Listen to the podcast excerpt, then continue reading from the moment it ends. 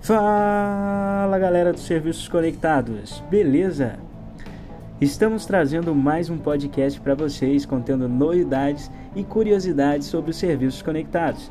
Então aperte os cintos, ligue o display e let's bora para mais um episódio dos nossos podcasts.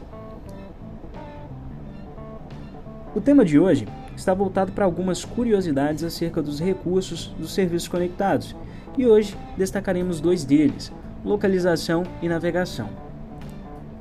É sabido que durante a navegação através dos sistemas de mapa inteligente, o sistema detecta a rota traçada e mostra todos os radares e como está o comportamento do tráfego no trajeto.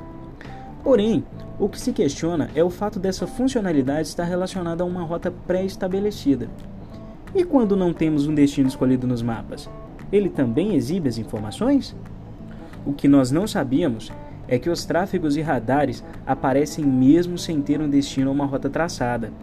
Basta o cliente utilizar o recurso e, caso queira ver quais os obstáculos e radares que possui nas imediações, a central multimídia irá exibir.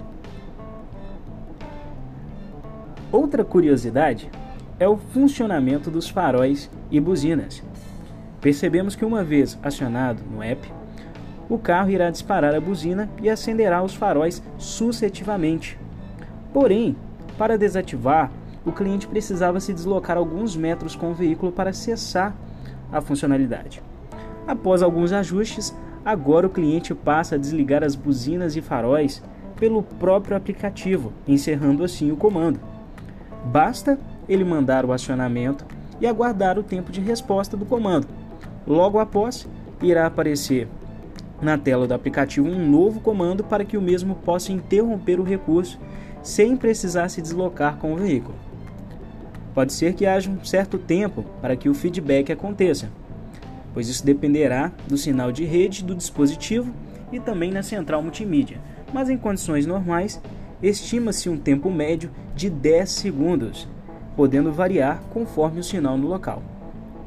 E aí, vocês sabiam dessas informações? Fiquem ligados, sempre traremos novidades e curiosidades acerca dos serviços conectados. Um grande abraço e vamos dar um show de assertividade, pessoal. Até a próxima!